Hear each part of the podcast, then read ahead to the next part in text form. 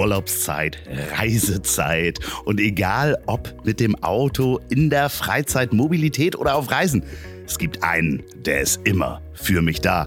Und zwar schon lange. Der ADAC mit einer Vielzahl verschiedener Leistungen, die weit über die Pannenhilfe hinausgehen. Also den gelben Engel, den ich schon so oft brauchte. Die ADAC-Versicherung gibt es nämlich nicht nur für Mitglieder, sondern für alle, die auf zuverlässige Hilfe Wert legen. Und da gibt es nämlich jetzt, Reisezeit, die ADAC Auslandskrankenversicherung. Für ein unbeschwertes Gefühl auf Reisen. Fernweh stillen und Sicherheit im Gepäck dabei haben. Und das schon ab 16,40 Euro im Jahr.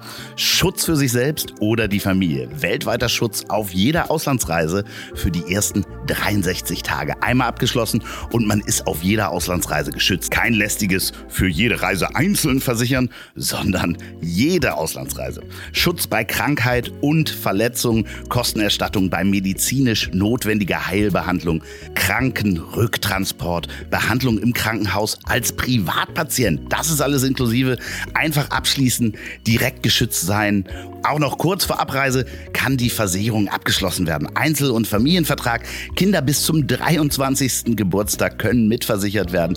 Selbst wenn die Kinder nicht dran denken, die Eltern haben vorgesorgt wenn die Kinder dann alleine auch mal unterwegs sind. Mit 23 kann man, glaube ich, auch alleine schon verreisen. Also, die ADAC Auslandskrankenversicherung gibt schon ab 16,40 Euro im Jahr. Einfach abschließen auf adac.de slash im Reisefieber. Alles zusammen im Reisefieber und überall beim ADAC. Das packe ich natürlich auch nochmal in die Show Notes und auf ponywurst.com. Vielen Dank an den ADAC mit der Auslandskrankenversicherung. Und jetzt geht's weiter. Werbung Ende. Es ist ja wirklich verrückt. Also es ist einfach crazy, wenn man sozusagen erstmal gar nicht checkt, was passiert denn da oder bist du jetzt in was für eine Falle getippt, hast du irgendwas falsch angeklickt, was, was ist das und so weiter. Und dann macht man sich selber dann auch vor, hast du wieder, hast du wieder rumexperimentiert mit irgendeiner Scheiße und so, weil man probiert ja lauter Sachen aus.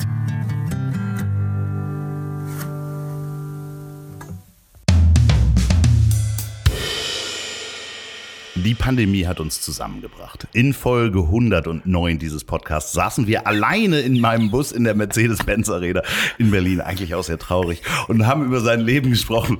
Heute holt er mich quasi aus der Sommerpause, um mich danach direkt in den Urlaub zu schicken. Aber bevor wir das erzählen, klären wir, was in der Zwischenzeit alles so passiert ist und war warum er demnächst Comedy-Shows in Indien gibt. Bei mir ist Ingmar Stader. Hallo Andreas. Ich musste gar nicht lachen wegen dem Inhalt, ich musste lachen wegen dem, das sehen die Leute ja nicht, die hören ja nur. Äh, jetzt hat es nämlich gerade auch noch so lesestimmtechnisch mich an jemanden erinnert und rein optisch hast du mich heute auch schon an jemanden erinnert. Und jetzt hast du, und ich glaube nicht, fast, fast, ich glaube, die Mütze macht einfach, dass man wie Thorsten Sträter anfängt zu lesen, ne? Ist das wirklich, habe ich... Du hast eben gerade, äh, ja, die Pandemie hat uns zusammengebracht. Wirklich, es war auf einem ungarischen Wiki Wiki Kahn. So, das ist das ist so ein bisschen so. Bei gut, das jetzt optisch bist du natürlich Streter. Äh, Na, wie, wie sagt man? Haus haushoch. Äh, äh, näher als mir lieb ist wahrscheinlich. Ich habe auch meine Brille auch zusammengefaltet. Das, es geht bergab mit uns. Andreas, der aussieht wie Thorsten Sträter nach der Cortisonkur. Das ist so fies. Äh, was äh, wurde mir noch? Ich habe vor allem eine Cortisonkur hinter mir. Das ist ja das Schlimme. Drei Wochen Cortison. Du hattest, äh, jetzt muss die nächste fies sein. Die Hälfte deines Gesichts hat schon Urlaub gemacht, ne? Ist ja, die hatte so richtig. Was Urlaub. war da los? Ja, da, äh, das ist ja schon lange her, wenn das hier rauskommt. Ich hatte eine halbseitige Gesichtslähmung, aber du hattest auch gerade Corona, ne? Ich hatte, wenn das jetzt rauskommt, ist es hoffentlich überlebt oder ich bin tot. Äh, ich hatte für, also laut Test, glaube ich, drei Tage Corona, ja. Ach Quatsch, nur drei Tage? Ja, ja, also nach drei Tagen war es schon wieder, nee, fünf Tage, fünf Tage war es. Erst habe ich gedacht, ich hätte mich äh, beim offenen Autofahren verkühlt mit Klimaanlage und so weiter, weil das passiert mir gerne mal, weil ich so ein Trottel bin. Und dann merkte ich aber, dass ich doch recht schwächlich wurde und dann habe ich festgestellt, dass ich Fieber hatte und habe ich gesagt, jetzt machst du doch mal einen Test. Und natürlich, nachdem ich alle Tourtermine gespielt hatte. und dann habe ich doch mal einen Test gemacht und da war der positiv. Und da habe ich gedacht, na, herzlichen Glückwunsch. Late to the party, wie man sagt. Irgendwie zweieinhalb Jahre, nachdem es eigentlich losging. Ähm, und dann habe ich gedacht, oh Gott, jetzt zehn Tage und, uh, und hm. und Test gemacht und überprüft und so weiter. Aber mittlerweile haust halt Paracetamol rein und Vitamin C und Vitamin D und so weiter und Hustensaft sicherheitshalber, damit es nicht auf die Lunge geht und bla bla, alles, was man so schon weiß und machen kann. Und dann war ich tatsächlich drei Tage, sagen wir mal, so schön bettlägerig. Und danach ging es mir aber relativ normal. Jetzt habe ich so ein bisschen Restschnupfen, aber pff, Ja, ich auch noch. Also habe ich auch noch. also Deswegen. so. Aber du hast das gut überstanden alles. Ja, ja, also du sie- siehst das Ergebnis. Also toi, toi, toi. Ich klopfe auf Holz. Ja, ja, ja. Das, ja. kann, das kann eine richtig bittere Folge werden, ne? Weil ist ja ein bisschen Zeit noch, bis die kommt. Richtig, genau. So können beide verstorben sein. Beide spontan. Damals scherzten sie noch über mich. Das ist ein, Thorsten Sträter. Ja, ja. Thorsten hält dann die Rede über uns. Oh Gott, oh Zwei Gott. gute Jungs. Damals scherzten sie noch über mich. Und das ist die Strafe. Karma is a bitch, Andreas. So, und dann, oder? Hast du, hat übrigens äh, Thorsten Sträter noch eine Sonnenbrille von mir?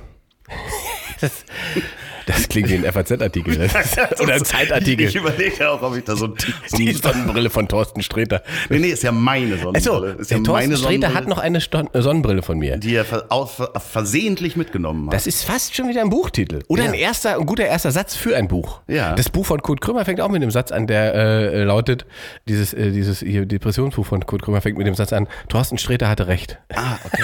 Alles klar. das ja, auch, ja, war ja. die auch sehr, sehr schön. Das Schöne ist ja, äh, ist ja ein, ich, man hätte ja fast gesagt, das ist ein Kollege von dir, ne? Aber du bist ja nicht mehr beim RBB. Ach komm on, man muss ja jetzt auch nicht wirklich mit der ganzen Faust in die Wunde. naja, aber äh, äh, was ist in den anderthalb Jahren passiert? Beim RBB, ja, das ist eine gute Frage. das war auch grundsätzlich. Dann weißt du, wie es ist, beim Öffentlich-Rechtlichen dauert alles ein bisschen länger und nach anderthalb Jahren haben sie gemerkt, wer ich bin. Und äh, nee, also wir haben ja fast zwei Jahre diese Show gemacht. Auf, so eine, ist eine ganz krude Art und Weise, wie ich an diese Show geraten bin. Und genau auf so krude Art und Weise habe ich diese Show auch wieder verloren. Also die Abendshow habe ich gemacht vom äh, 24.10.2019 bis zum 24.10.2021. Ja, fast genau. Ja, lustig.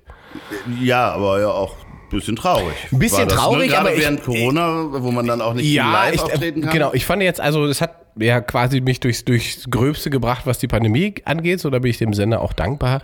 Äh, der Zeitpunkt und der Moment, das abzusägen, war schon eher strange, muss man sagen. Also ich mittlerweile bin ich, wie gesagt, da auch ähm, in Frieden damit und habe viele tolle Anekdoten über den RBB, die ich vielleicht irgendwann mal irgendwo noch benutzen kann. Da fang ich, fange jetzt an, das ist so geil, ne, wenn öffentlich manchmal, weil, weil die dann sozusagen selber nicht reflektieren, wie sehr sie in ihrer Blase gefangen sind. So, man merkt es dann manchmal bei so Details, wenn's dann, wenn du da in das Studio kommst und du hast ja irgendwie, ich war ja in der, in der privilegierten Lage, dass ich große Teile des Teams mitbringen konnte. Da waren ja Leute, Leute, die ich gut fand, von denen ich gesagt habe, habt ihr Bock, das mitzumachen? Und irgendwann war die Show ja so, dass Leute gesagt haben, wir haben es gesehen, wir finden es cool, wir würden gerne mitarbeiten. So, dann kamen Leute von Heute Show und so weiter, zu denen wir sagen mussten, Leute, wir können euch aber nicht bezahlen, was ihr da verdient. Egal, ich habe eine Woche frei im Monat, die mache ich bei euch. So, und das dachte ich eigentlich, das ist ein gutes Zeichen, da wird der Sender auch verstehen, die sind offensichtlich auf einem guten Weg. Ne? Sonst. Aber dann sind die ja nicht versichert. Genau, sowas ungefähr. Ja. So, will, und wir haben ja so einen Relaunch gemacht für, für, für diese ganze Show, weil das war am Anfang, war, habe ich mich gefühlt wie ein Zirkusdirektor im falschen Zelt. Und dann ähm, hat man sozusagen ein halbes Jahr gebraucht, bis sie verstanden haben, was ich überhaupt machen will. Und dann haben sie sich irgendwie darauf eingelassen und dann haben wir einen Relaunch gemacht mit der Show und dann lief die halt freitags 22 Uhr und äh, äh, neues Studio und so weiter. Und für dieses neue Studio wollten wir auch so eine spezielle Digitalwand haben, ne, die Einspieler hinten zeigen kann und so weiter und Grafiken hinter mir zeigen kann. Und Verrücktes LED. ja, aber nee, es war, die hatte so eine gute Qualität, dass diese Wand sozusagen, äh, äh, was man bei der Heute-Show quasi im Vordergrund eingeblendet sieht, konnte die in derselben Qualität anzeigen hinten. Das heißt aber, ich bin nicht dahinter verschwunden im Bild, sondern ich konnte drauf zeigen und das konnte animiert werden und so weiter. Eigentlich richtig geil. So, und da haben wir sozusagen erst gesagt, das, das ist zu teuer, das kriegen wir nicht hin. Na gut, dann müssen wir das Studio ohne planen. Dann haben wir das Studio ohne geplant und haben dann im neuen Studio gesessen und dann nach drei Monaten ungefähr haben sie gesagt, übrigens, eure äh, neue Digitalwand ist da. Und dann gesagt, bitte, was? Wir haben doch aber, ja, dann geht nicht. Ja, wir haben nochmal kalkuliert, geht. Okay, ja geil. Aber das geht ja jetzt hier oben nicht mehr. Ja, dann müssen wir wieder in ein anderes Studio. Okay, alles klar. Sind ja genug Studios ist der RBB. So, dann sind wir in das andere Studio wieder gegangen mit der neuen Digiwand und da haben wir eigentlich alle gedacht, die haben uns ja jetzt diese Wand noch dahingestellt. Die haben uns dieses neue Studio gegeben. Die haben gesagt, wir finden toll, was ihr macht.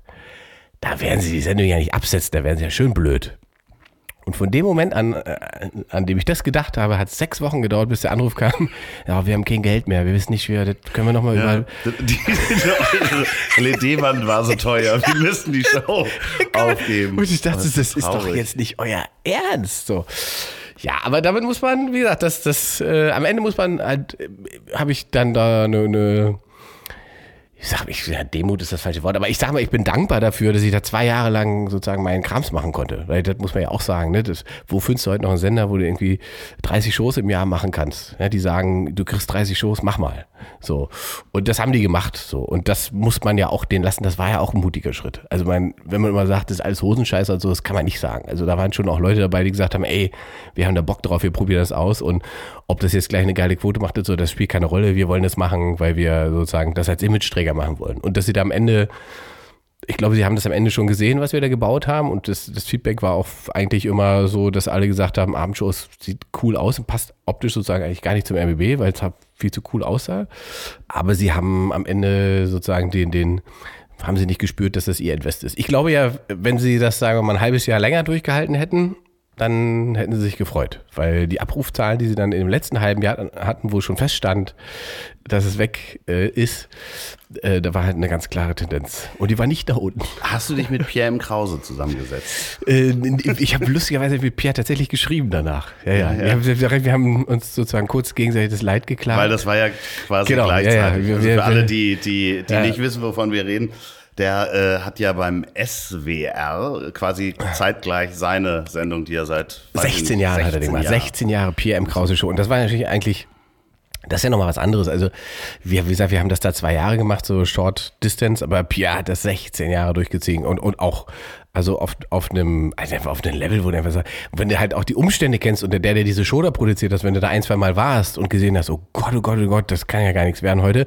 Und wenn du dann gesehen hast, was der für eine Sendung daraus gemacht hat, das ist einfach jedes Mal. Das ist Wahnsinn, ja. Also Das jedes Mal. Und das hat halt kaum jemand gesehen, ne? Das ist ja das Schlimme. Aus Ja, klar, beim SWR ist es sozusagen an der Zielgruppe knapp vorbei. Ja. So, die große Frage ist ja da halt einfach, warum hat bei der AD eigentlich nicht einer irgendwann mal gesagt, äh, was macht ihr da beim SWR? Warum senden wir das eigentlich nicht donnerstags auf diesen Experimentierplatz, wo wir normalerweise, weiß ich nicht, Tanztheater aus äh, äh, Bottrop Dingsbums senden? Da können wir eigentlich auch mal eine, eine, eine, eine, PM Krause Show hinsetzen. Das ist jetzt, also, ja, Wahnsinn.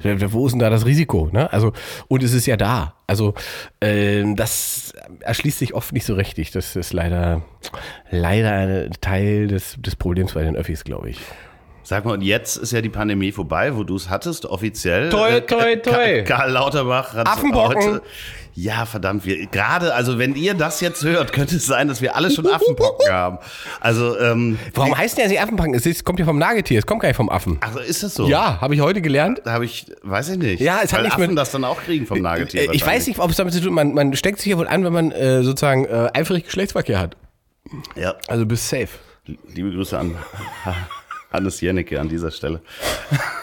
Nicht mit Affen. Nein, ja, aber der hat doch da diese, die, diese, der hat doch mal diese Doku gemacht über diesen, Das, das ist auch etwas, was dem ewig, der, man erinnert sich an keinen Film, ne? Man weiß nur, dass der selber stark behaart, noch behaartere Lebewesen aufgesucht hat. ja. Ja, das, das, das hat, sich- haben sich Leute eingebildet. Hannes Jenecke, der für die Affen kämpft in Ja, Guatemala. aber macht einen, macht einen guten Job, also wirklich sehr glaubhaft. Ich habe mir das alles mal angeguckt. er einen guten Humor. Ich habe mal in 3 nach 9, wo habe ich mit dem gesessen? Irgendwo habe ich mit dem mal gesessen und ähm, der hat einen guten Humor.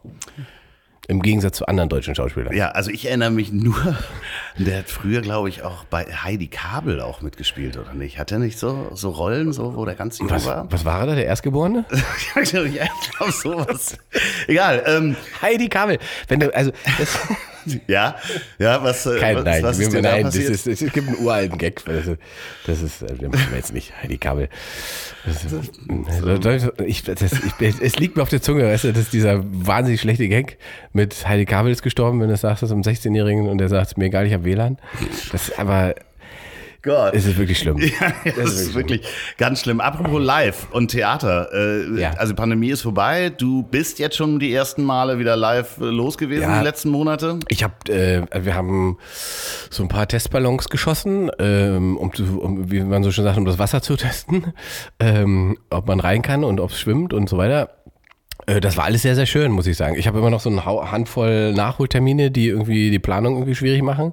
Aber wir haben uns jetzt einfach entschlossen, wir lassen einfach alles unter dem neuen Titel laufen. Fertig. Wo sich äh, Leute Tickets 2019 zu Ja, Weihnachten ja. gekauft Ja, genau. haben. Ne? Ja, ja, ja. wirklich so. Genau, ja, oder gedacht haben, es wäre eine gute Idee, der Oma mal zu Weihnachten ein Ticket zu schenken.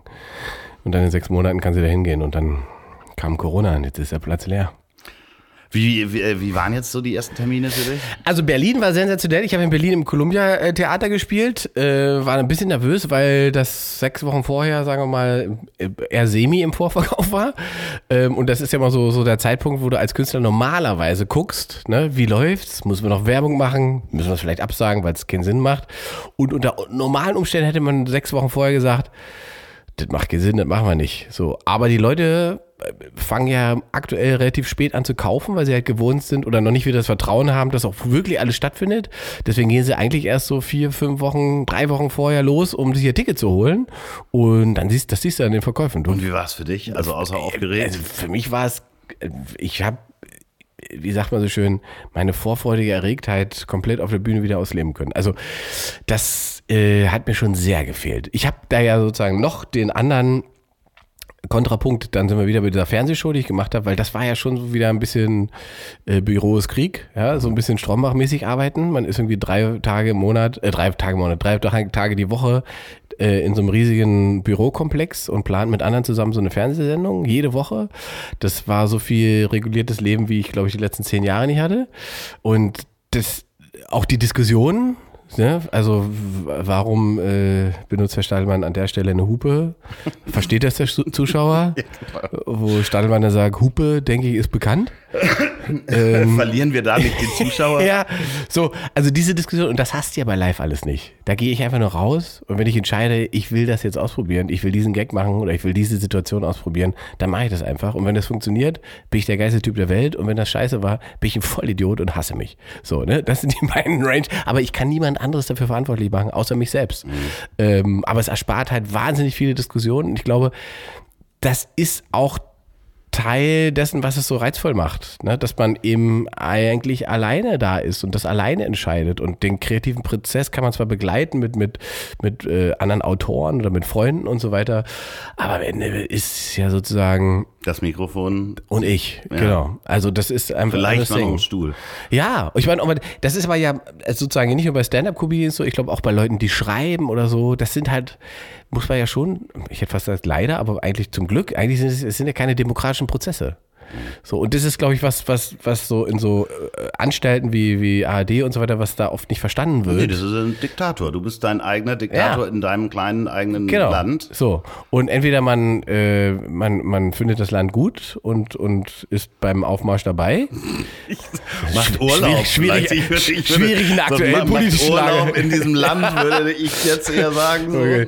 Ich wollte sagen, schwierige Metapher in der aktuellen politischen Lage. Das äh, ist man dabei sozusagen. Ähm, wie jemand erfolgreich äh, Urlaub macht.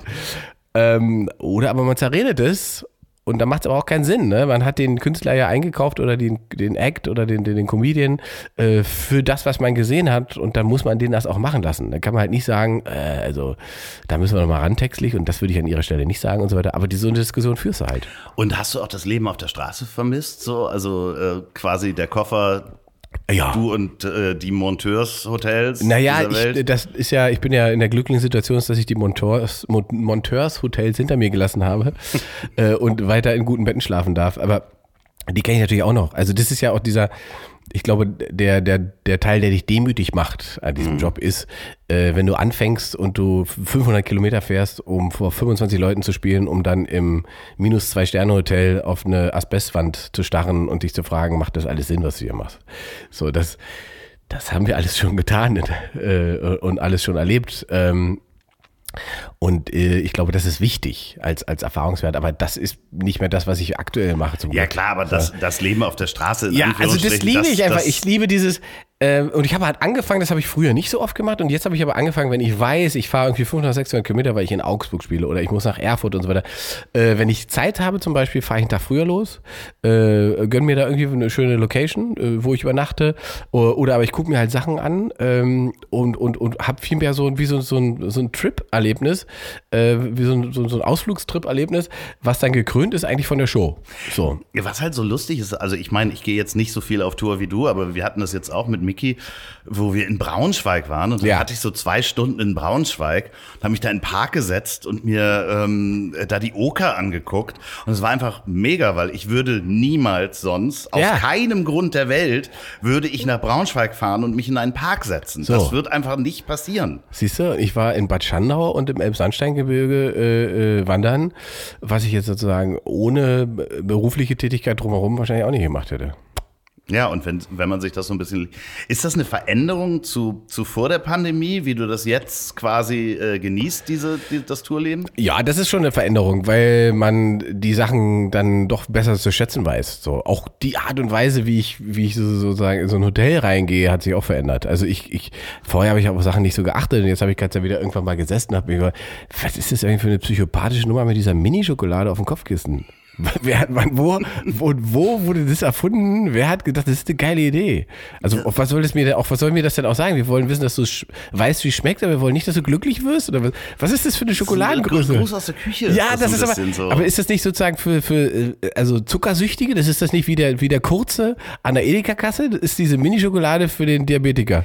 Das Schlimme ist, dass man sich als Kind da so wahnsinnig drüber gefreut hat. Wenn ich als Kind in irgendwelchen Hotels war, Ja. dann habe ich als erstes auf dem Kopfkissen geguckt, ob da ein Stück Schokolade liegt. Jetzt ist die große Frage, wie oft musstest du als Kind in den Hotels und was ist da passiert, Andreas?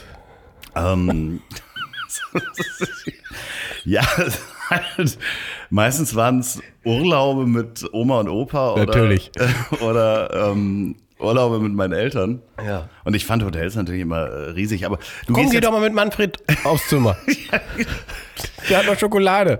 aber du gehst, du gehst jetzt anders in Hotels rein als vorher. Bist du jetzt, jetzt endlich freundlich zu den Leuten? Ich war immer ey, schon freundlich. Das ist Stadelmann, ich habe hier ein Zimmer. Ich habe gebucht. Ich habe gebucht. Wenn da keine Mini-Schokolade auf dem Kopfkissen wird, kack ich euch aufs Kopfkissen. Strafe muss sein. Grüße an einmal hört an dieser Stelle.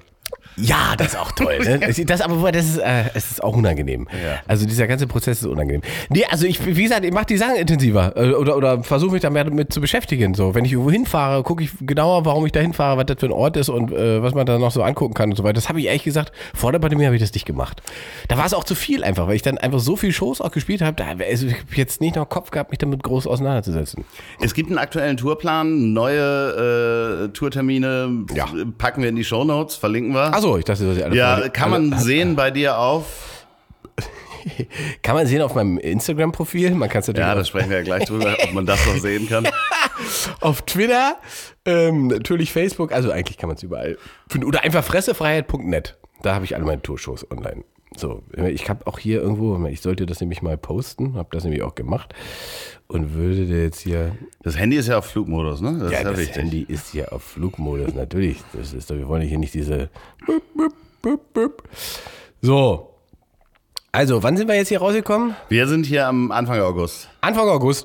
Ach so, ja, 29.09. in Düsseldorf geht's los. Ja, sehr gut. Vorher bin ich noch in Bochum, das dürfen wir nicht vergessen. Bochum habe ich noch, Bochum, Braunschweig habe ich auch noch, Stuttgart, Potsdam, Magdeburg, Leipzig, Erfurt, Fulda, Solingen, Bonn, Zürich, Zürich, Schweiz, Frankfurt, Mannheim, München, Dresden, Hannover, Berlin und Finale ist Hamburg. Ach Quatsch. Ja. Wann ist das? 13.12. ist Hamburg. Ja, da bin ich ja dort, da, einfach mal da. Ich hoffe, würde ich sagen. Ich hoffe, immerhin du. so einer ist auf jeden Fall da. Äh, fährst du auch alles mit dem Auto?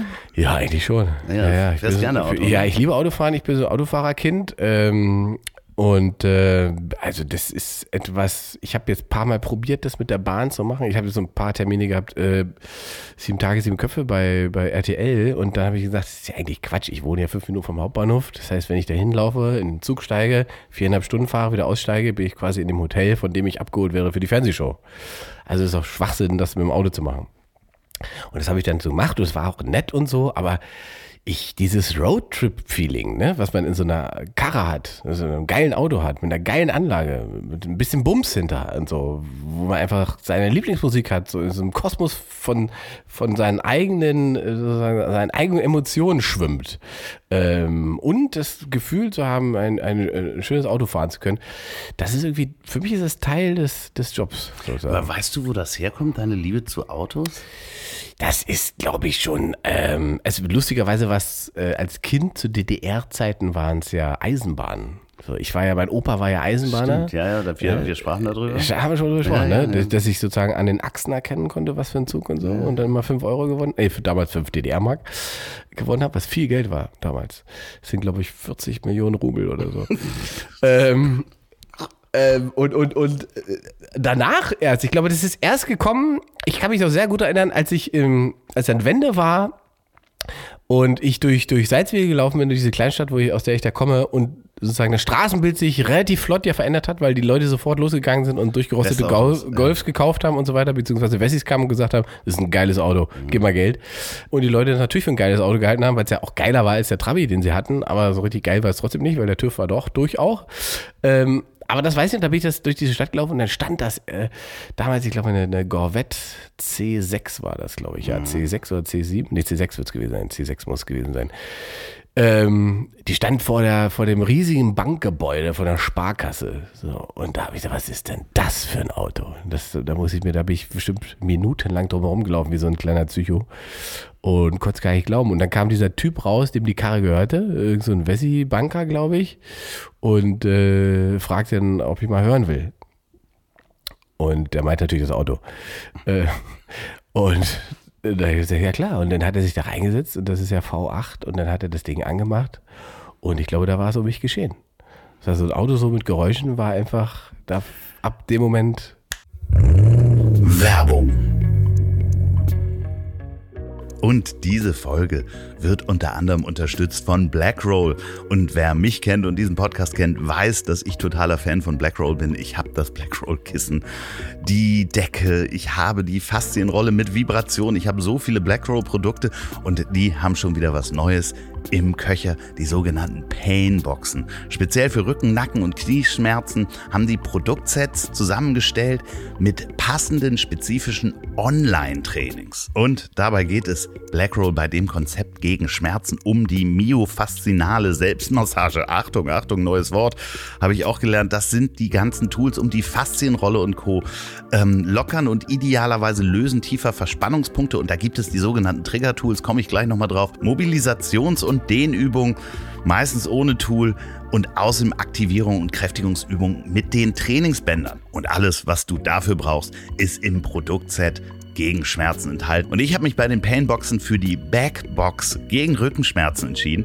Denn äh, wie ihr wisst, ich schwimme eine ganze Menge und da hat man zwischendurch einfach mal Verspannungen im Rückenbereich. Und bei der Backbox gibt's nicht nur das Online-Training dazu, sondern es besteht aus vier Elementen, nämlich einmal der Black Roll Med, das ist eine 30 Zentimeter lange Faszienrolle, die ein bisschen weicher ist und besonders gut für die schonende Selbstmassage am unteren und oberen Rücken. Das ist super, da rollt man sich so drüber. Dann gibt es den Black Roll Ball, 12 Zentimeter Durchmesser und den kannst du gut für die zirkuläre Massagen einsetzen.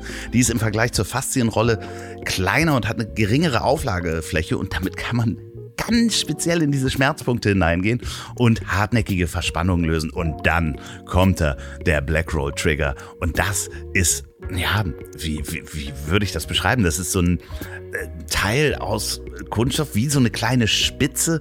Das kann man sowohl auf den Boden packen und sich da drauflegen mit seinem Schmerzpunkt oder auch an die Wand halten und sich da dran schubbern. Und das geht ganz gezielt und punktgenau in tiefliegende Verspannung und fasziale Verklebung. Ihr müsstet mich mal hören, als ich das das erste Mal gemacht habe, da habe ich hier geschrien. Äh, zum Glück hatte ich die Terrassentür zu. Und es gibt das Black Roll Superband. Die Selbstmassage allein reicht in der Regel nicht aus, um nachhaltig schmerzfrei zu sein. Deswegen gibt es das Trainingsband, 104 Zentimeter in dem Fall, und eignet sich speziell für gezielte Kräftigungsübungen und zur Unterstützung bei den Positionen. Ja, denen ist mein Problem. Und wer braucht die Painboxen äh, besonders? Jeder, der seine Schmerzen selbst angehen will. Do it your health. Jeder, der viel im Büro sitzt und Verspannungsschmerzen deshalb nur zu gut kennt. Und jeder, der sich sportlich sehr aktiv bewegt und Überlastung vorbeugen möchte. Und jeder, der sich und seiner Gesundheit mit dem Blackroll Trainingskonzept etwas Gutes tun möchte und ganzheitlich trainieren möchte. Ihr guckt am besten mal auf www.blackroll.com/ziel. Dort findet ihr Informationen zu den Boxen. Vielen Dank Blackroll, dass ihr wieder so tolle Sachen aus dem Hut zaubert und für die Unterstützung dieser Folge. Werbung Ende. Hast du denn früher auch, also ich habe ja, ich kann mich gerade dran erinnern, oder in diesem Moment ist mir eingefallen, als ich so Autos entdeckt habe und man so auf Parkplätzen Ja. so mit, weiß ich nicht, sechs oder sowas durch die Gegend gelaufen ist, dass man geguckt hat, wie schnell, also was die Höchstgeschwindigkeit auf dem Tacho war. Ja, das hat man ja früher mal also gemacht. unglaublich wichtig, Genau. ne, dass man immer, hier, ich habe noch einen gefunden, der, da steht 280. Ja, genau. So, und da war, da war immer sozusagen Porsche, war immer der King, weil bei Porsche stand immer 300 drauf. Ja, ja. So, äh, keine Ahnung, ob der auch den damals schon gelaufen ist, aber da, ja, ja, das hat man gemacht. Das war immer so, man hat in die Autos reingeguckt, um zu gucken, ob, wie krass das Auto ist, hat man sozusagen den Tacho abgelesen. Das geht ja gar nicht mehr. Nee, das geht heute nicht mehr. lustig. Aber war ein schönes Kinderspiel. Stimmt, du Aber, hast recht. Das ja, ist ja ja, so also es ist eine Erinnerung, die mir gerade gekommen ist, als du erzähltest, dass da die Autos plötzlich standen. Ja, ja, da hat man immer geguckt, oh, das ist ein geiles Auto. Wie schnell fährt denn das? Da hat man reingeguckt und gesagt, 300! Wow! Ja, ja, Wahnsinn. Einfach weil der Tacho so weit ging. So, ähm, ich darf ja jetzt noch vier Wochen Urlaub machen. Ähm, Ja, weil, weißt du, ich glaube, das tut dir auch mal ganz gut. Ich meine, du bist ja auch so ein Arbeitsvogel. Ich, Ja. ich meine, ich habe das ja äh, miterlebt und ich kriege ja immer nur so zwischendrin dann mit, wenn du irgendwie so, so, so ja, ich habe das halbe Gesicht vor, zu Hause gelassen oder ja, ich muss mich hier ausruhen. Mensch, mach doch mal entspannt. So, jetzt kannst, du- jetzt kannst du mal entspannt machen. ja. Und kannst einfach mal Wie, wie kommt's Wochen. dazu? Was, was machen wir da? Was machst du hier? Ja, die nächsten, also du bleibst jetzt hier, ne, auf diesem Kanal. Für, für Du hast es mir erlaubt. Du, Ja, ja, genau, du, ja, das, war ja, das war ja tatsächlich deine Idee. Fand ich, also sehr schöne Idee. Also die Idee zu dem Podcast war von mir, aber die Idee für den Sendeplatz war von dir. Ähm, und wir sind ja eigentlich mittendrin, ne? Autos mit Geräusche. Ja, so, genau. So ist der Titel. Autos mit Geräusche. Ähm, und für mich war die Idee, ich will eigentlich ein bisschen was anderes machen als das, was ich eh die ganze Zeit mache. Irgendwelche Comedy-Sachen oder mich politische Satire beschäftigen und so weiter. Und das sollte eigentlich, oder ist es ja auch geworden, so eine Art, wie so eine Art Fluchtpodcast sein. Das heißt, wir reden tatsächlich mit Prominenten über deren Autogeschichten und deren Autovergangenheit, Autoträume und so weiter, alles, was sie damit emotional verbinden. Da geht es gar nicht sozusagen um Technik so groß, sondern es geht um die Dinge, die wir gerade ja auch schon ausgetauscht haben. Ne? 300 auf dem Tacho, was das für ein bedeutet hat auf Emotionen. einmal. Emotionen. Und Geschichten, ja. Äh, und Geschichten. Und vor allen Dingen ist es, das Geilste daran ist, weil ich muss, habe mir ja auch alle Folgen nochmal angehört und habe das dann nach der zweiten selber gemerkt, das Geilste daran ist eigentlich, dass man ja tatsächlich die ganze aktuelle Scheiße einfach komplett vergisst.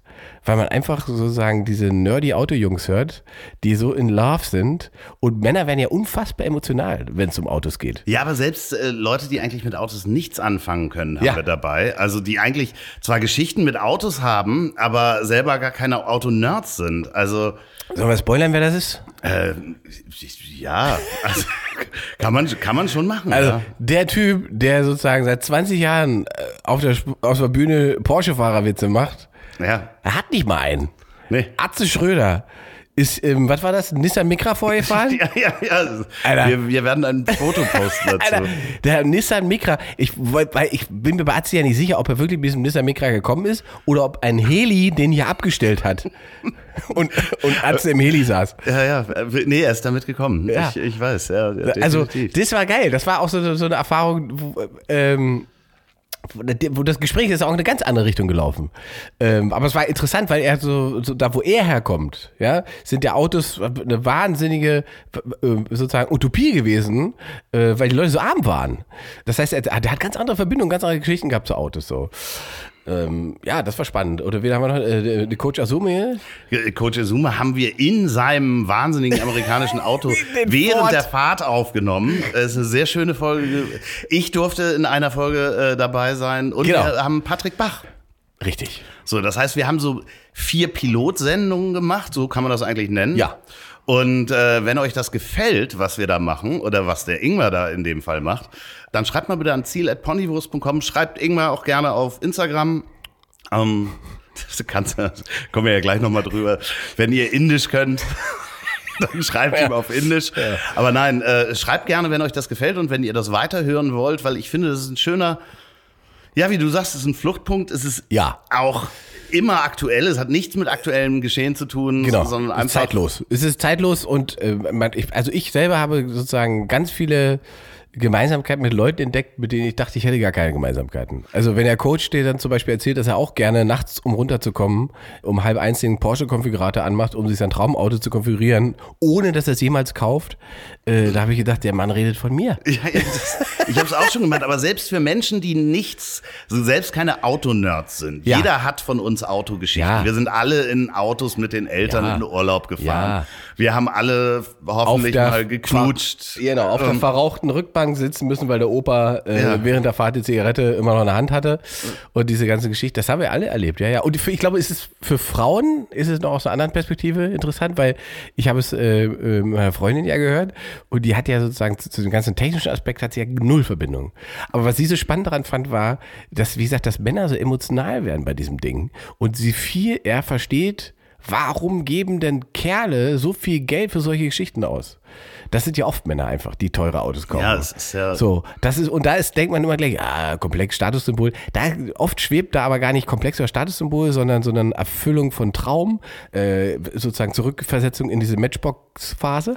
Und dann diese Parkplatzphase, wo wir alle Genau. gesagt haben, Ja. der fährt 300. Es ist eigentlich, man möchte nicht übertreiben, es ist fast schon auch eine psychologische, Das ist ein psychologischer Podcast äh, ja, eigentlich. eigentlich, ja. ist es, also Leon Winterscheid würde sagen, äh, Freunde, Ja, das hier, ist Da Konkurrenz. sind wir dabei. Betreutes Fahren kann man das auch nennen. Betreutes Fahren. Hört da auf jeden Fall mal die nächsten vier Wochen rein. Friendly Podcast Takeover haben wir das genannt. Ja, also du. äh, Ich gesagt, mach jetzt wieder Urlaub Genau, du machst Folge Urlaub. Ich- ich leg und da äh, ich, äh, ich bespiele einfach weiter das, was da ist. Ja. Bist du ein bisschen wie im Swingerclub. Oh Gott. Also seid willkommen in Ingmar, Ingmar hat den Schlüssel jetzt hier äh, übernommen von dem Podcast, von dem Bus nicht, auch wenn da ein V8 drin ist. Ja, den Bus darf ich nicht fahren. Wir machen auch, wir machen bestimmt irgendwie Bilder auf äh, äh, Instagram und so weiter zu den Folgen, was da so. Da könnt ihr auch den Nissan Micra euch Ich angucken. wollte gerade sagen, da, gibt's auch, da konnte ich nicht anders, muss ich fotografieren. Atze und ich vom Nissan Micra ist einfach. Apropos Instagram, Ja. sag mal, gerade interessante Zeit, du äh, bist richtig steil durch die Decke gegangen. Ich habe äh, 35.000 neue Follower gemacht in 36 Stunden. Und äh, wie hast du das hingekriegt? Hast du ein heißes Programm aufgelegt? Ah, ja, ich dachte, also ich kann es, ich kann es ja chronologisch kurz anreißen. Ich werde Donnerstagmorgen wach. Es war ein Donnerstagmorgen. Ähm, hatte am Mittwochabend einen neuen Clip äh, als Reel gepostet und hatte am Mittwochabend schon gesehen, dass es sich gut entwickelt. Ne? Man sieht ja sozusagen an den Insights, die Leute mögen das, die liken das und teilen das und habe gesagt, ach, sehr gut, war eine gute Idee. Und da habe ich Donnerstagmorgen geguckt und sehe Donnerstagmorgen 3000 neue Follower. Und ich gesagt, Mensch, du und der Clip, das war eine geile Idee. So. da habe ich dann irgendwann mal auf die Follower draufgeklickt und habe gesagt, Moment mal, habe ich indische Untertitel eingestellt? Ranjit. oder wieso? also waren halt alles irgendwelche indische Profile, südamerikanische Profile waren auch noch dabei. Und da dachte was ist denn jetzt los? Naja, fake, fake, fake, habe ich gesagt, was irgendwie, keine Ahnung, dann fing ich an, die wegzublocken. Blocke sozusagen die ersten 50, die man so blocken konnte, weg. Und refresh dann die Seite und dann waren es halt nicht 3000, dann waren es auf einmal schon äh, 8000 neue.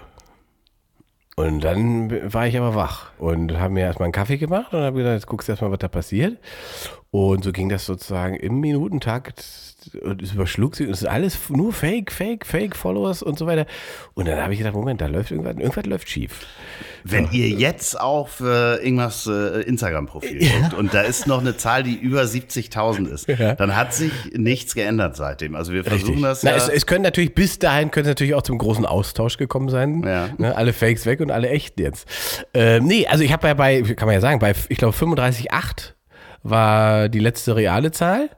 35.800 und äh, der Peak war jetzt gestern, glaube ich, bei irgendwie bei 79.000 oder sowas. Das heißt also locker mal verdoppelt mit Fakes und so weiter. Es tröpfelt immer noch nach und so. Und die große Frage, die natürlich alle stellen, ist, äh, wie ist das möglich? Was ist da los? Da hat wohl jemand für dich mit böser Absicht, unterstelle ich mal, einfach äh, 200 bis 300 Euro in die Hand genommen, weil das kostet so viel. Haben wir, haben wir ja gleich Wir gestern ja, ja, wir haben es recherchiert. und gegoogelt. Also 30.000 sind, glaube ich, knapp 200, ne? Und Ja. 35.000, dann geht schon Richtung 300 und so weiter. Also hat jemand ein bisschen Geld in die Hand genommen, dem es, gut, wenn man das richtig macht, kann er es vielleicht sogar absetzen. Gott, oh Gott.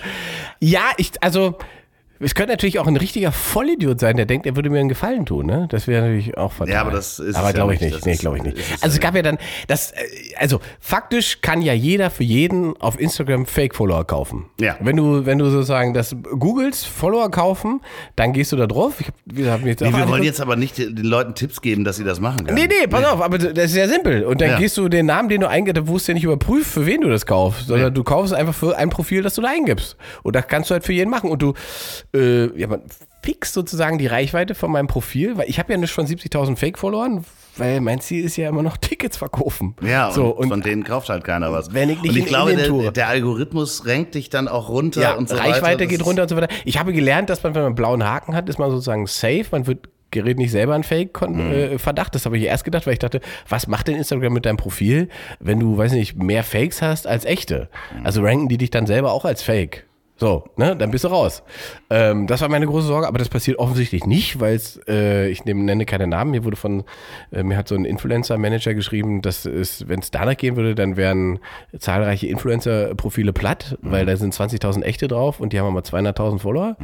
Und für die macht das ja sozusagen, in Anführungszeichen, irgendwie Sinn, weil sie es einfach sozusagen repräsentativ benutzen und es ja tatsächlich Firmen gibt, immer noch gibt, die so oberflächlich agieren, dass denen egal ist, ob das echt ist oder nicht, sondern die sehen, der hat 200.000 Follower und der hat hier mal eine Werbung gemacht. Hier ist die Knete. Mach Hier mal ist das die auch noch. Kne- Knete und die Creme, die du morgen mal bitte Genau. bewirbst. Also da- da- das ist natürlich generell, aber da haben wir ja schon, haben schon viele Leute drüber geredet, dass das ein absurdes Business ist und wie absurd das ist, wird einem sozusagen ja noch mehr bewusst, wenn man sein Geld sozusagen in echt verdient, mit echten Menschen. Also mit echten, die, Ja. die auch kommen genau, und da die sitzen, kommen die man müssen, sehen kann. die sehen kann und so weiter, dann ist es halt noch absurder, wenn dir dann der Vorwurf gemacht wird, ja, das machst du ja nur für den Fame. Wo ich denke, was denn für ein Fame? Also, also denen kommt da, da kommt kein einziger, da kommen 50.000, 100.000, 150.000. Das ändert ja nichts an so.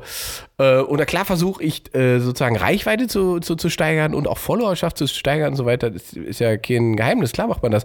Aber es ist meine, meine, meine höchste Priorität hat ja der Ticketverkauf. Und ich kann mit 35.000 Followern echten, die ich habe, wenn die richtig engagen, kann ich eine Reichweite generieren, die ist viel, viel mehr wert, als wenn ich 100.000 habe, wo halt die Hälfte fake ist. Richtig. So, und das ist das- Entscheidende, weil wenn ich mit 35.000, weiß ich nicht, eine halbe Million Leute erreiche, ist die Wahrscheinlichkeit, dass ich ein paar ordentliche Tickets dabei verkaufe, relativ hoch. Naja, und vor allen Dingen diese Algorithmen funktionieren ja auch dann teilweise so, also wir wissen es halt nicht hundertprozentig, wenn etwas bei vielen Followern nicht geliked wird, weil Ja. die diese Fake-Follower liken ja nicht. Meistens nicht. Dann wird es auch anderen nicht angezeigt. Also davon mal ganz abgesehen. Genau, weil sie sagen, genau, wenn wir sagen, okay, der hat 200.000 Follower, aber seine, seine, die Quote der Likes entspricht quasi 20.000, dann ist er offensichtlich inhaltlich uninteressant. Mhm.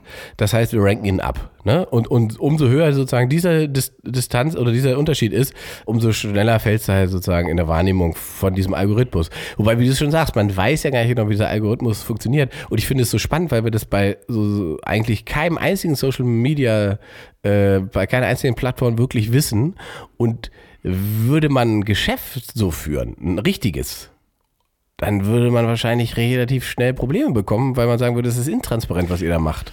Ja, aber das ist ja, das ist ja genauso wie hier für Podcasts. Mhm. Also ähm, wenn man sich die Apple Podcasts äh, Charts anguckt, dann sieht man plötzlich Podcasts, die ganz auf eins gehen oder in den Top Ten sind. Das hat aber nichts mit den Abrufzahlen zu tun. Also die verändern vor allen Dingen auch immer den Algorithmus, damit der nicht gehackt werden kann. Ah. Also wenn du dann weißt, auch wie was bei Instagram funktioniert, dann kannst du den ja auch austricksen, indem du sagst, okay, dann kaufe ich mir Likes oder und dann müssen das so und so viele Leute sehen. Und das kannst du ja bei theoretisch bei Podcasts genauso machen. Ne? Also wenn der halt Verstehe. Also das soll sozusagen ein Schutzmechanismus sein. Und das heißt, Genau. wenn man das offenbart, wie das funktioniert, wäre das zu anfällig? Ja. Ist das so? Ja? Genau. Also das ist ja auch bei, bei den Suchergebnissen bei Google. Also das, die verändern das auch immer wieder. Also ich glaube auch bei Apple Podcasts, die diese Charts erstellt werden, Ja. die haben jetzt das erste Mal was darüber gesagt. Also vorher, ich habe mich da schlau gelesen, wie das erstellt wird, haben das erste Mal gesagt, ja, das ist ein, eine Mischung aus Downloadzahlen, wie oft, wie viel Episoden rauskommen, wie die durchgehört werden. Das heißt, wenn du ganz kurze Episoden machst, ganz viele kleine kurze, wir machen diese Episode, deswegen hört ihr die in 100 Einzelstücken äh, habe ich die zerschnitten. Das wäre halt, wenn 100 einzelne Minuten das wären, also Ja. wenn wir jetzt oder 60 Minuten machen und wir würden 60 Folgen daraus machen, dann würde ich in den Charts nach oben gehen, weil diese Minute durchgehört wird.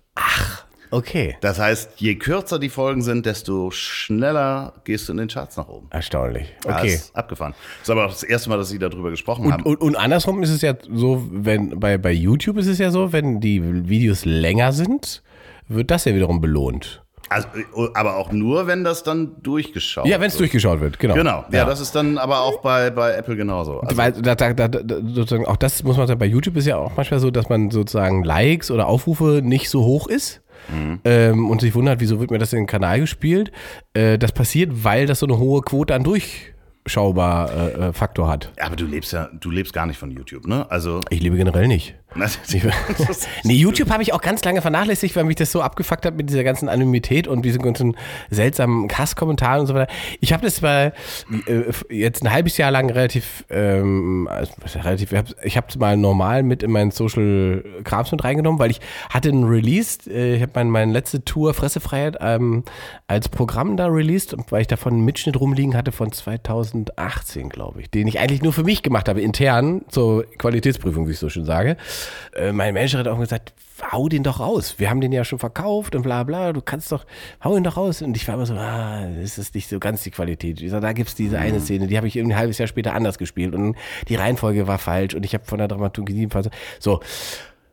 Man hadert sozusagen mit dem, so, also habe ich es nicht gemacht und dann habe ich jetzt aber irgendwann nochmal angeguckt und fand es dann auch mit Abstand dann auf einmal gesagt, so, warum hast du das jetzt ja noch nicht veröffentlicht? Du bist doch voll Idiot. So, und dann habe ich das rausgehauen und da hat es irgendwie innerhalb von vier Wochen über 100.000 Klicks gemacht, was sozusagen für meinen YouTube-Kanal, der irgendwie 3000 Follower hat, äh, richtig gut war und, und, und hohe Engagement und man sah auch, wie die Zahlen sofort hochgehen. Wenn du jetzt so Kurzclips nachschießt, ähm, habe ich jetzt irgendwie mittlerweile dann 4000 Follower statt drei. So, also äh, da passiert ja schon ein bisschen was. Ähm, ich sehe dich ja bei Twitch. Du das hast du schon mal gesagt. Du Ja, siehst ja. mich bei Twitch. Ja, ja, aber was soll ich denn da machen bei. Twitch? Ja, weiß ich noch nicht. Videospiel. Ähm, Ja, da bin ich, ich seit ich Auto fahren kann, spiele ich keine Videospiele mehr übrigens. Ja, ja, das ist das. Ding. Ja, da kommen wir auch nochmal wieder Ja. zurück.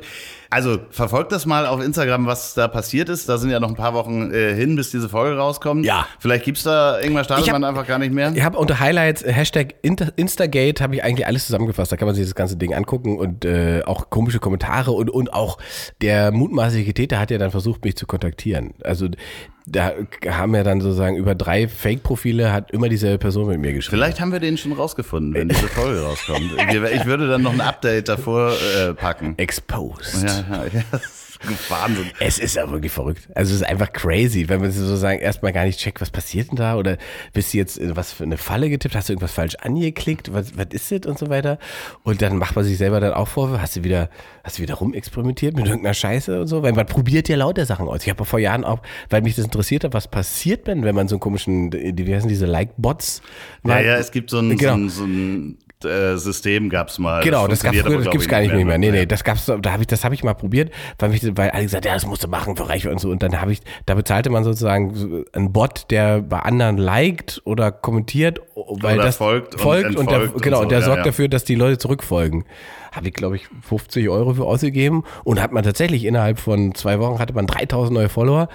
Zwei Wochen weiter waren die, Waren alle, die weg, alle wieder weg. Weil Ja, alles futsch, genau. weil das alles, das ist einfach Schwachsinn. So. Ja, da ja, ich, weil das auch wieder Bots waren, die da ja, darauf reagiert haben genau. und so. Das sind also so Netzwerke. da kommt man halt in so eine, in so, so eine, so eine Instagram ist ja schon eine Blase, aber dann kommt man in die Instagram, Instagram Fantasieblase.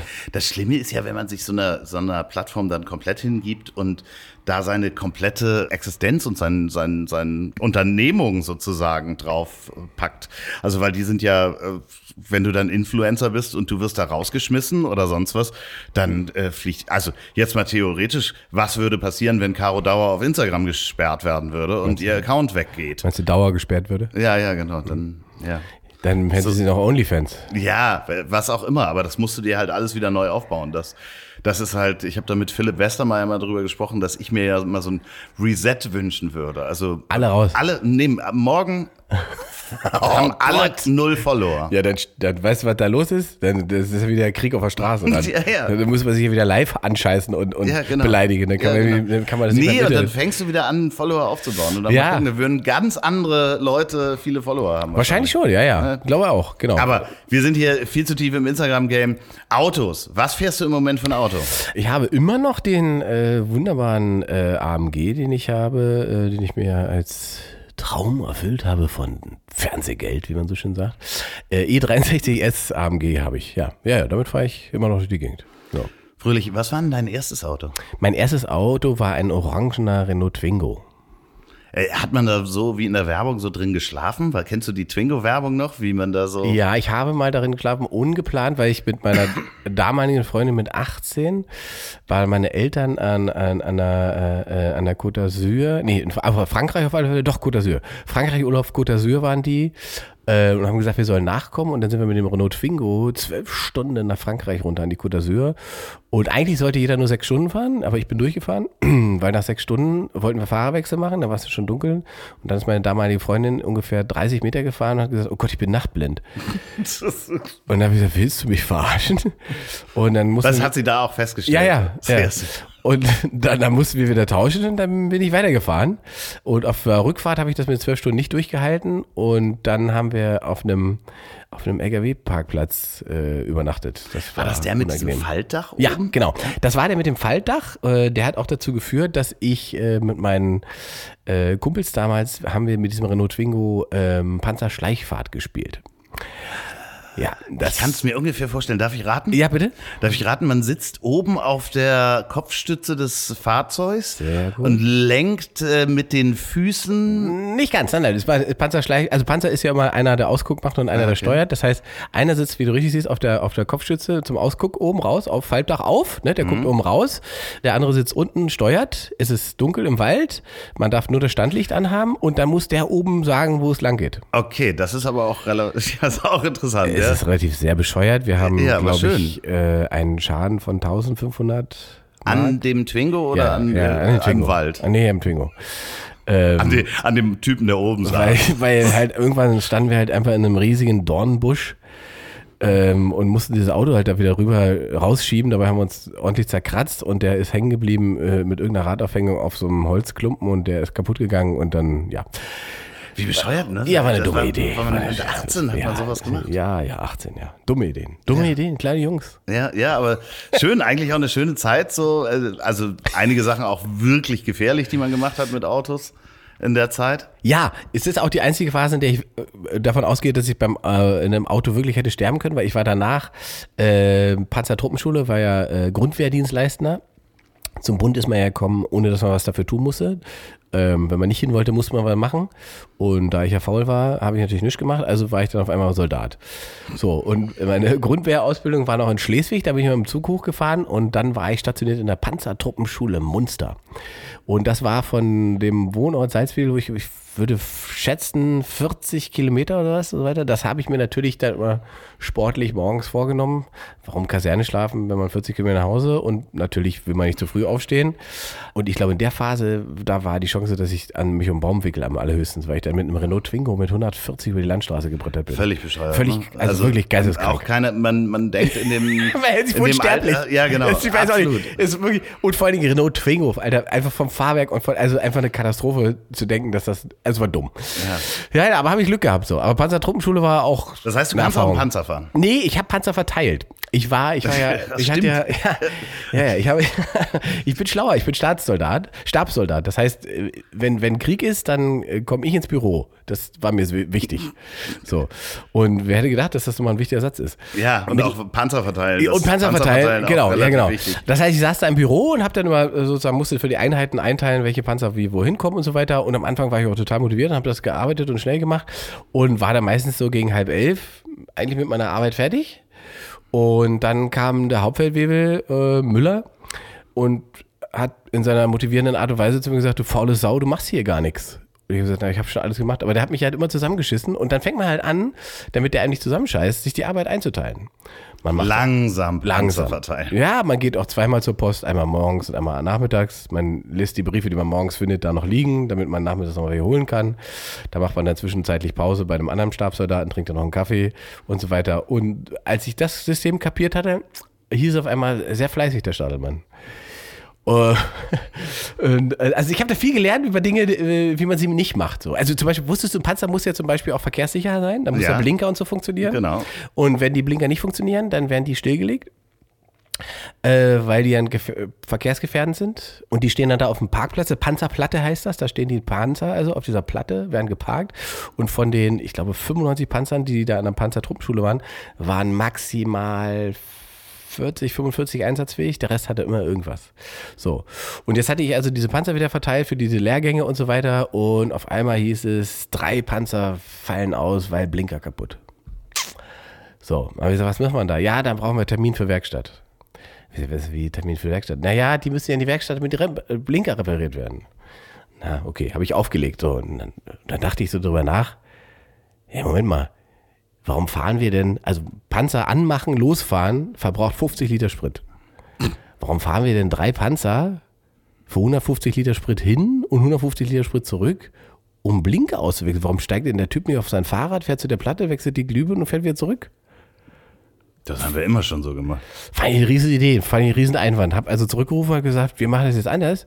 Sind Sie der, der, der, der äh, ähm, Mechaniker? Ja, ja, ich bin der Mechaniker. Äh, Sie fahren, Sie nehmen die Sachen mit, mit dem Fahrrad fahren da hin und was? Was? Und wer sind Sie? Und es war nur, nur also dann sofort aufgelegt. Äh, von da an hat es keine drei Minuten, mein Hauptfeldwebel nebenan Telefon klingeln, habe ich gehört. Und äh, kriegt einen riesen Einlauf vom, äh, von, von irgendeinem Offizier und kommt dann mit ro rote, roter Birne zu mir ins Büro und schreit mich dann zusammen. Was mir einfällt, Befehlskette zu brechen, bla bla und so weiter. Das gibt Ärger, Disziplinarverfahren.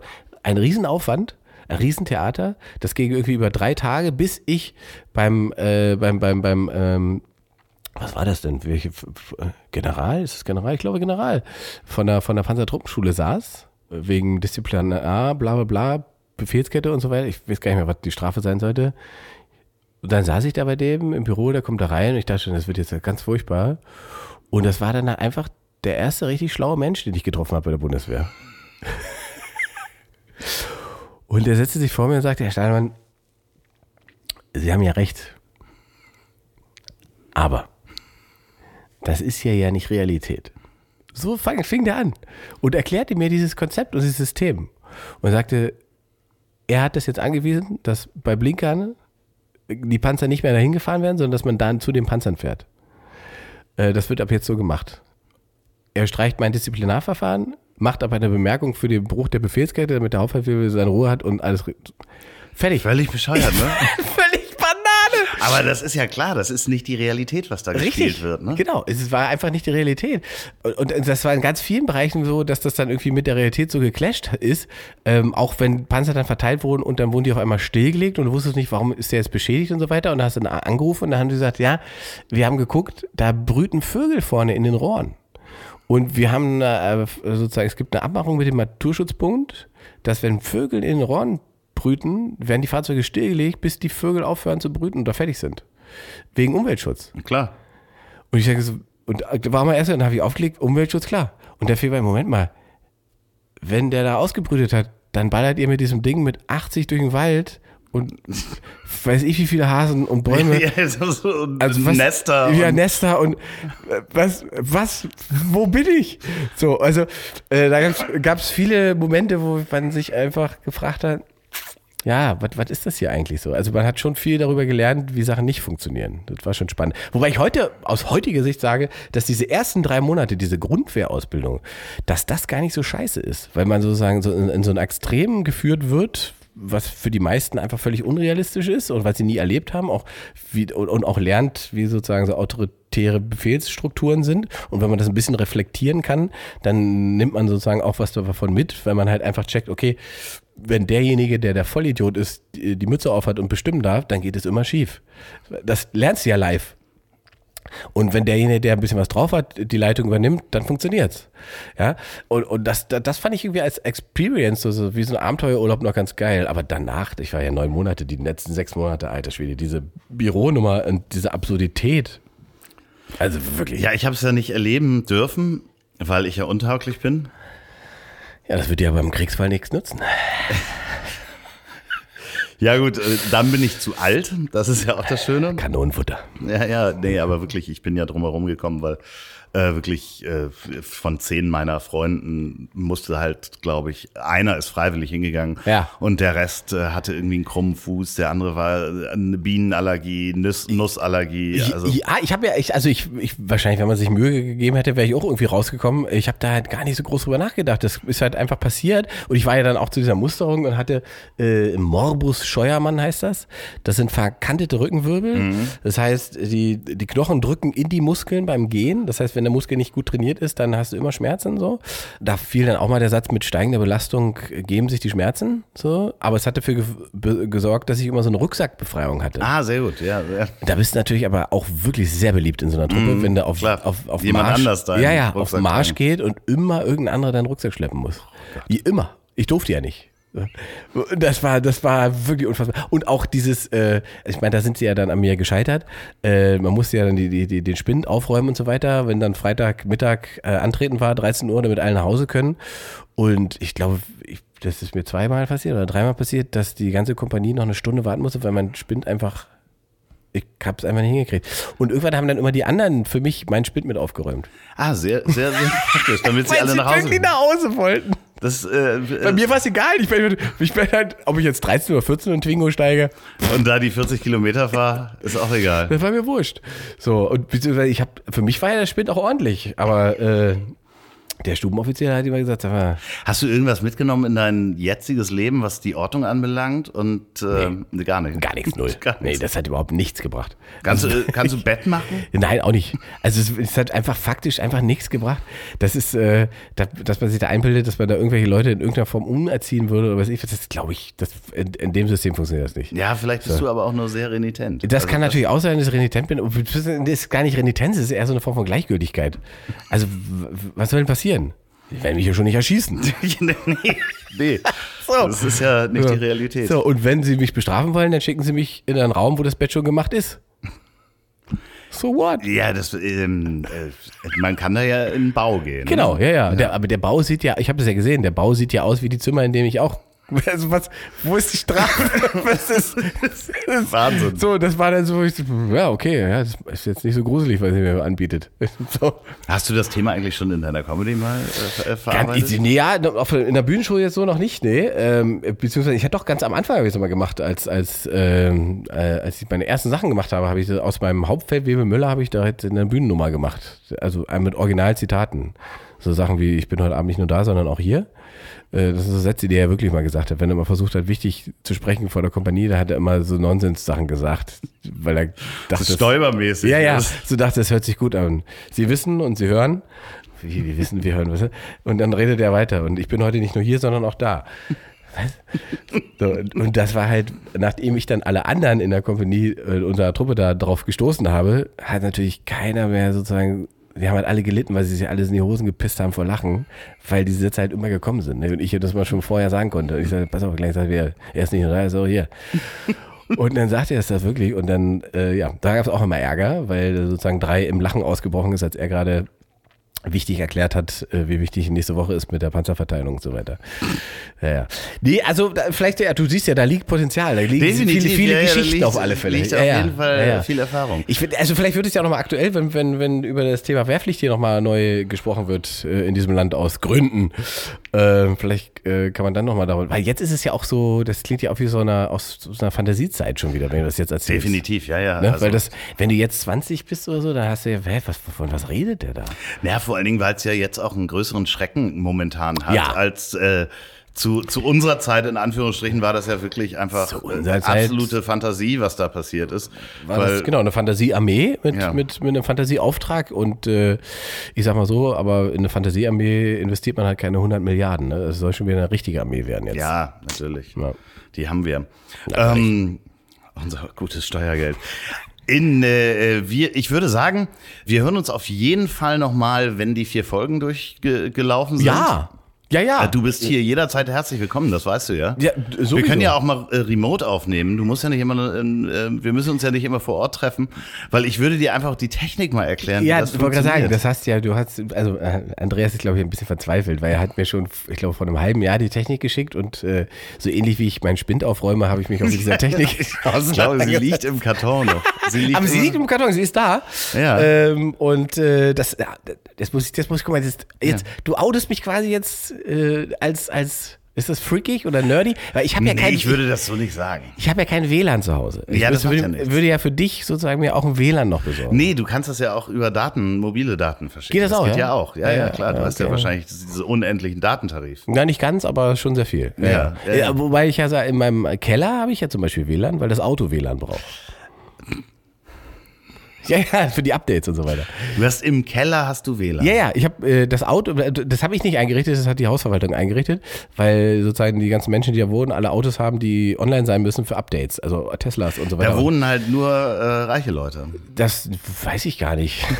Ich kann mal nochmal schauen, aber es ist, naja, Berlin-Mitte ist halt mittlerweile, ähm, sagen wir mal, gehobener Standard, was Mieten angeht und so weiter. Ich bin ja schon zum Glück eine Weile. Also wenn ich jetzt neu einziehen müsste, wird es, glaube ich, relativ extrem teuer werden.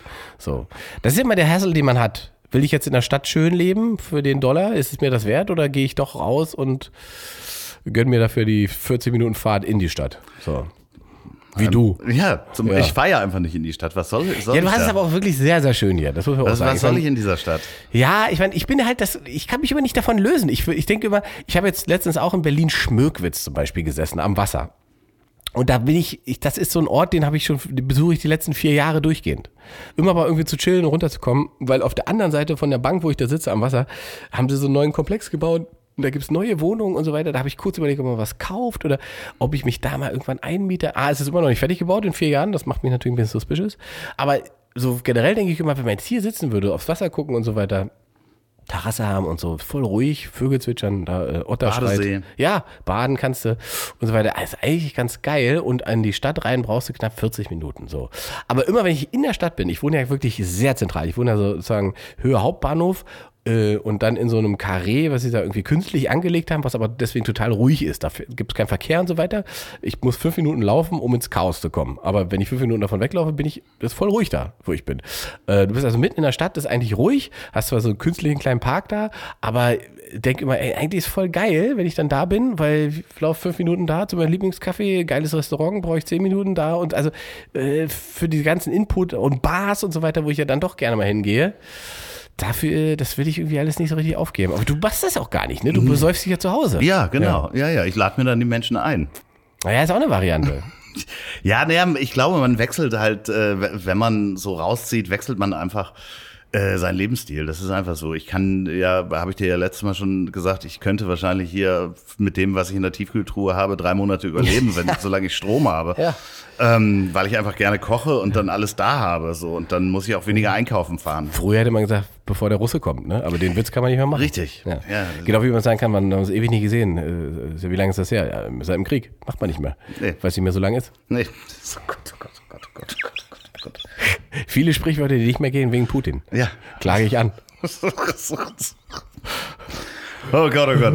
ähm, wie kommen wir hier aus dieser Nummer raus? Ich wollte einfach, dass ihr ihr noch mal warm äh, wird. Falls ihr, falls ihr euch fragt, warum wir während der Folge übrigens zwischendurch immer so aufgestoßen haben. Wir haben uns äh, entschieden, ein kohlensäurehaltiges äh, Getränk aus den USA zu trinken. Also ist das Kohlensäurehäutige. Dr. Pepper Zero können wir hier auch sagen, ist jetzt keine Werbung. Äh, vielen Dank nochmal an Sprünki, dass du mich auf diesen Trip wiedergebracht hast. Die Das- ist schuld. Die ist schuld. Aber die kann auch ohne Rübsen übrigens. Kann ich, weiß ich noch aus meiner Zeit mit ihr. Was kann sie? Rübsen. Ohne diese Cola. Ach so, ja, ich dachte, also sie könnte ohne Rübsen so, so, eine, so eine Cola trinken. Nee, das kann sie nicht. Nee, das wollte ich sagen.